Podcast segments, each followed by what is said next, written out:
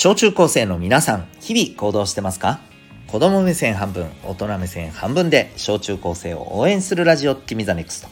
お相手は私、キャリア教育コーチのデトさんでございます。学校にない楽しく心地よく胸を張って生きる人になる方法を学べるコーチングの教室を営んでおります。この放送では目標、人間関係、成績、進路、エンタメなどを中心に日常のことから得られる学びを毎日お送りしております。さて今日はみんなの力を借りるということそんなテーマでお送りしていきたいと思います。はいゴールデンウィークいかがお過ごしでしょうか、えー、いろんなところに出かけることもあるかもしれませんね。ところで皆さん迷子になったことはありますか？いきなりなんだよと思った人もいるかもしれませんね。ごめんなさい。えー、僕は回だけあるな。うん。でどうしたかというとですねまああの十分この辺をですね叩き込まれていまして、えー、まあ叩き込まれてたっていうよりもうんと場所も良かったんですけどね。あのまあいわばデパートだったんですね。でそういうとこってほら迷子はここに来てくださいみたいなのあるじゃないですか、うん、だからとりあえずねあの適当なえっ、ー、となんていうのお店の人見せて「ごめんなさい迷子になりました」って言って 放送してもらったというねはいオチでしたけどもえっ、ー、とまあただやっぱりね迷子になった時って心配じゃないですか。で今日はね一体何の話かっていうとね、うん、迷子になった時こうしましょうっていう話じゃないんですよ。まあこうしましょう的なあの話でもあるんですけど、うん、えっとねこれね迷子になった時にねどうすればいいかこれちょっとあの皆さんっていうよりもねあの親の立場になってちょっと考えてみてほしいんですよ。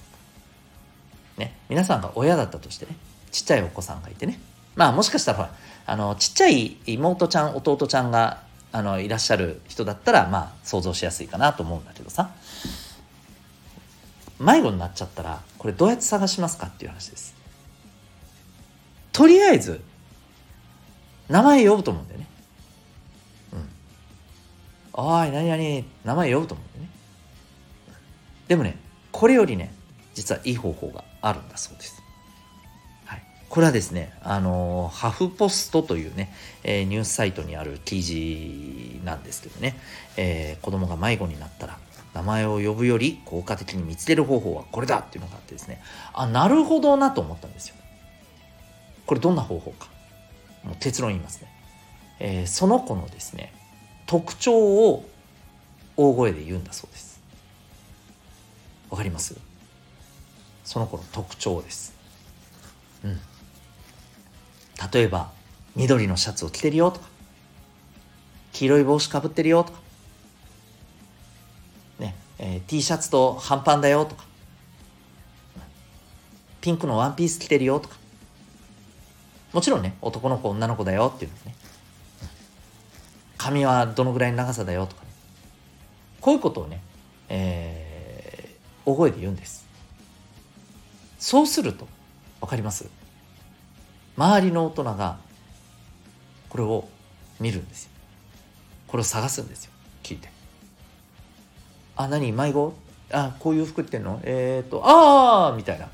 うん。そんな感じです。あるいはあれさっき見たよみたいなね、うん、向こうに行ったよみたいなこれでねすぐ見つかるんだそうですこれ実はねあのそういう話をね TikTok でなんかね上げてる人がいたんだそうですよ。うん、で実際にねその動画を見た人がえ実際にね、えー、自分のお子さんが迷子になった時に試してみたらね本当にね数分で見つかったんですって。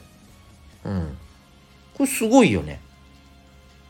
あのもちろんねさっきの僕みたいにですねデパートで迷子になってそういうところがあるってあらかじめ分かってるとこだったらまあまだ安心じゃないですか。でも例えばこれがさ野外のねなんかなんだろうテーマパークとかさうんあの行楽地みたいなさそんなところでなっちゃったらやっぱりこう怖いじゃないですか。うん、でもそこでこういうことをするとねあこういうふうにね探すとねその分かる？名前を呼んで探すとさこれ名前を呼ぶ相手ってこの迷子になってる子供にしか要は届く情報じゃないじゃないですか。その一人にしか届かない情報でしょ？でも特徴とかを言ったらこれ周りの人にあの情報を届けてるわけじゃないだから周りの人が「え何何?」って言って探してくれるわけよねつまり自分の力で探すんじゃなくてみんなの力を借りて探すっていうこれ発想からできてるやり方なんだよねこれ面白いなって思ったわけねみんなどう思う？これ多分ね聞いてねえー、でもこれさ実際にやろうと思ったらできないよねって思ったと思うんだよね。だって変なじゃんみたいな。うん。でもさよくちょっと考えてほしいんだけどえー、変なとか言ってる場合じゃない時じゃないのかなって思うんだよねそれってね。うん。だってこれ何かあったら本当に怖いじゃん。物騒な世の中だしさ。まあちょっと怖い話するけど。ちょっとフラッといなくなってさそこからずっと帰ってこなくなってで結局捜索隊が出て数日後に死体になって見つかったみたいな子供がよ。そういう事件だってあるわけですよ。マジで。うん。だからやっぱ怖いじゃん。万が一のこととか考えたりするとさ、うん、だからこれってすごくやっぱりいい方法だと思うし何よりねこれね迷子だけの話じゃないと思うわけ。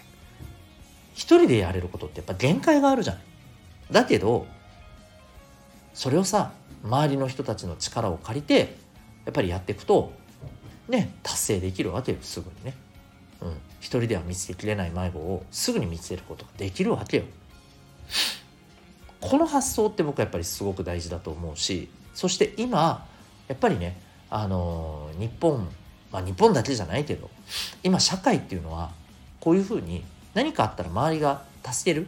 助け合う？っていうことができる場所に入れる人がねやっぱりねうんまあ仕事もそうだし、まあ、人生全体そうだよね。やっぱりこう幸せでいられるんじゃないかなと思うんだよね。だからやっぱりコミュニケーション力も大事だしさ、うん、周りの子周りの人たちに対しての思いやりとかも大事だしさ。そう。あのきれい事だけじゃないんだよね。なのでね、えーまあ、このね迷子の探し方っていうところから僕はすごくねぱりこういうとこって大事だよなって改めて思ったんですよね。はい。うん。ああのね TikTok のそういう動画もねあるみたいなので、まあ、気になる人は探してみてください、はい、ということで今日はですね、えー、周りのこう力をね借りる。え周りの力を借りてね、えー、やっていくと。そういうことについてね、えー、お話をさせていただきました。あなたは今日この放送を聞いてどんな行動を起こしますか？それではまた明日。学びようと。一日を。